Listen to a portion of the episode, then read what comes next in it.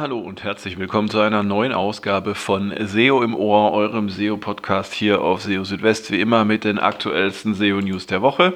Und in dieser Woche geht es unter anderem um die Bedeutung von Inhalten im oberen Seitenbereich.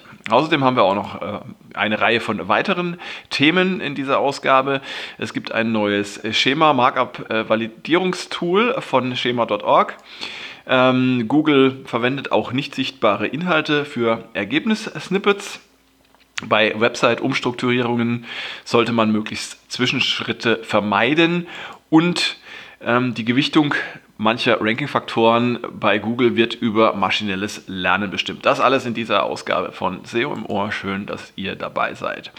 Und ja, fangen wir doch gleich mal an mit dem ersten äh, Thema, was heute zentral ist in dieser Ausgabe. Und zwar geht es um die Bedeutung von Inhalten auf Webseiten im oberen Seitenbereich. Man spricht auch vom ersten Viewport oder von Above the Fold. Ähm, und äh, ja, das ist im Prinzip das, was die Nutzerinnen und Nutzer zu sehen bekommen, wenn sie eine Webseite aufrufen, was praktisch oben sich in äh, dem angezeigten Bereich befindet, ohne dass man scrollen muss. Und äh, ja, gerade diesem Bereich kommt eine ähm, äh, besondere Bedeutung zu auch im Hinblick auf die Suche, denn ähm, ja, Inhalte, die eben prominent und weiter oben dargestellt werden, haben äh, zunächst einmal auch ein etwas höheres Gewicht als zum Beispiel Inhalte aus dem Footer. Das kennen wir ja schon aus Diskussionen zum Beispiel um Backlinks. Ja, und ähm, was es jetzt mit der Bedeutung um äh, die oben angezeigten Inhalte auf sich hat,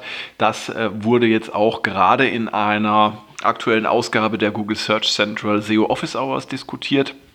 Und zwar ähm, ja, äh, wurde da eben die Frage gestellt, ähm, wie sich äh, verhält mit diesen Inhalten, die im ersten Viewport erscheinen, anhand eines konkreten Beispiels. Da ging es um eine Hotelseite und äh, John Müller sagte dazu, ähm, findet man im oberen äh, Bereich einer solchen Seite zum Beispiel nur ein großes Hochzeitsfoto und die Informationen zum Hotel werden dann erst weiter unten angezeigt, dann könne das durchaus problematisch sein. Ähm, im oberen Seitenbereich müssen sich nicht alle Inhalte befinden, aber wenigstens ein Teil davon, ähm, sagte dann äh, John Müller weiterhin. Und ähm, das ähm, ist ein interessanter Hinweis, denn ja, auf vielen Websites ist es so, dass der obere Seitenbereich von großformatigen Bildern oder Image-Slidern dominiert wird und ähm, ja, in, äh, Bilder in, äh, in Form von äh, Slidern oder auch Bilder als statische Variante haben für Suchmaschinen nun mal einen recht geringen Informationsgehalt. Äh, für Suchmaschinen wie Google sind nach wie vor Informationen und Inhalte in Textform am wichtigsten. Und ja, ähm, diese Möglichkeit sollte man dann auch entsprechend nutzen im oberen Seitenbereich und dort zum Beispiel ja in kurzen äh, Sätzen zusammenfassen, worum es auf der jeweiligen Seite geht, ähm, was vielleicht die USPs sind und was man dort erwarten kann.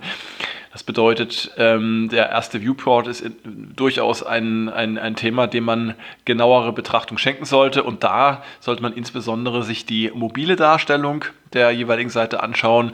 Im Zusammenhang mit Mobile First äh, verwendet ja Google inzwischen bei fast allen Websites die äh, mobile Darstellung und äh, das bedeutet also, was im mobilen Fall im oberen Seitenbereich erscheint, das ist dann entsprechend auch ähm, das, was zählt an dieser Stelle und ähm, der Platz in, äh, oder auf mobilen Geräten, auf mobilen Webseiten ist da natürlich auch entsprechend etwas eingeengt, sodass man da sehr sorgfältig auswählen sollte, was man dann dort tatsächlich auch, was man dort anzeigen möchte.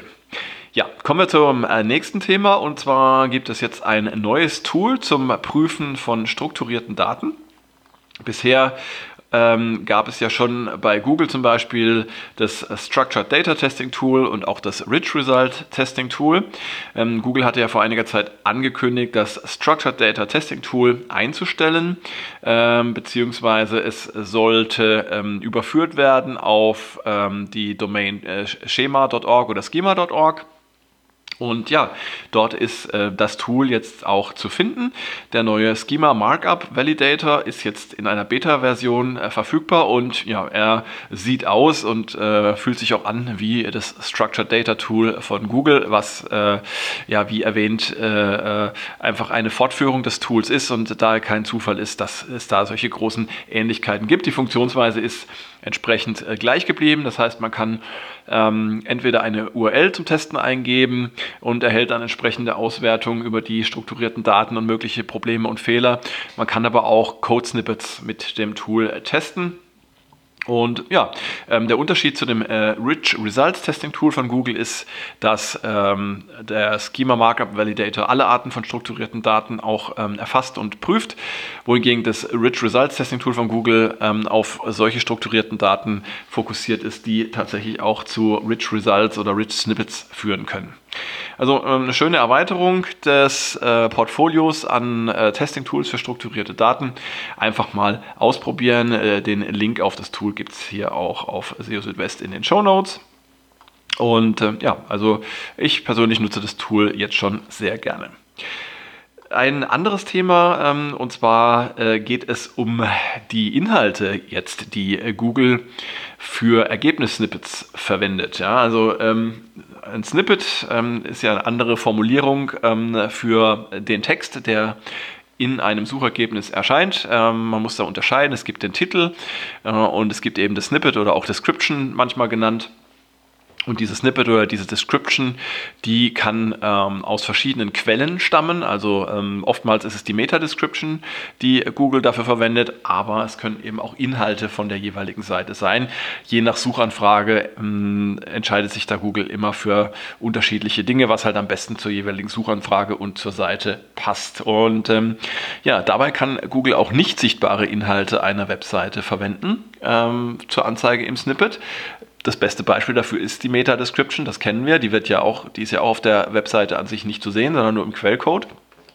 Aber zum Beispiel auch Alttexte von Bildern ähm, können tatsächlich in Snippet erscheinen, ähm, wenn es dann entsprechend zur Suchanfrage passt und wenn der Alttext dann auch relevant ist. Das äh, hat jetzt auch ähm, Danny Sullivan von Google auf Twitter bestätigt.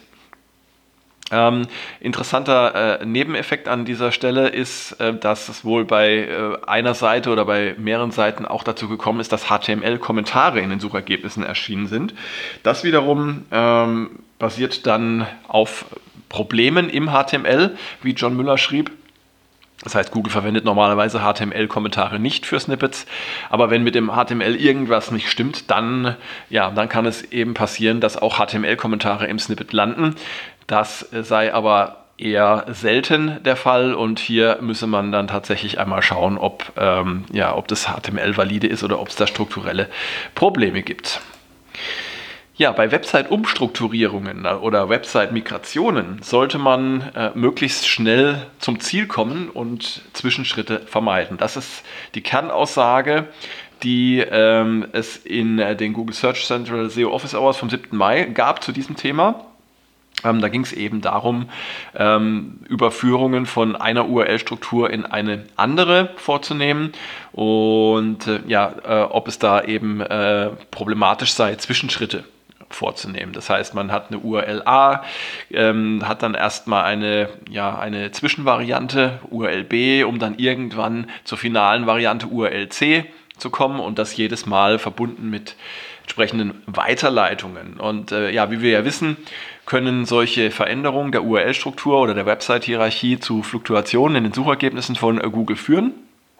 Und äh, klar, wenn man dann mehrere solche Schritte vornimmt, dann hat man diese Fluktuationen möglicherweise jedes Mal mit dem Ergebnis, dass das Ganze sich dann länger hinzieht und es eben auch länger dauert, bis die ja, mehr oder weniger finalen oder stabilen Rankings dann wieder erreicht sind. Und äh, aus diesem Grund hat äh, John Muller eben darauf hingewiesen, in äh, den Search Central SEO Office Hours möglichst gleich auf die endgültige URL-Struktur zu wechseln und dann eben diese Fluktuationen, die sich dadurch ergeben, in den Suchergebnissen dann auf diese Weise eben nur ein einziges Mal zu haben und nicht dauerhaft hintereinander. Also das sollte man bei der Planung von Website-Migrationen und Umzügen berücksichtigen, dass man hier also möglichst keine Zwischenstationen hat.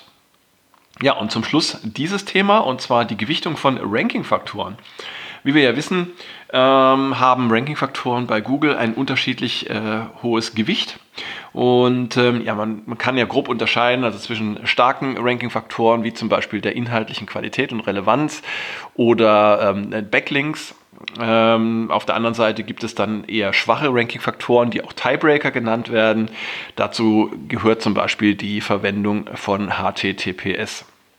Es gibt aber auch noch eine Reihe von Zwischenabstufungen bei der Gewichtung und ähm, auch noch interessant, die Gewichtung der Ranking-Faktoren kann sich mit der Zeit verändern. Das wird also auch regelmäßig angepasst und das Ganze passiert nicht von Hand, sondern das wird mit Hilfe von maschinellem Lernen festgelegt. Ähm, das hat auch John Müller bestätigt ähm, in einem äh, SEO ähm, Office Hour Hangout.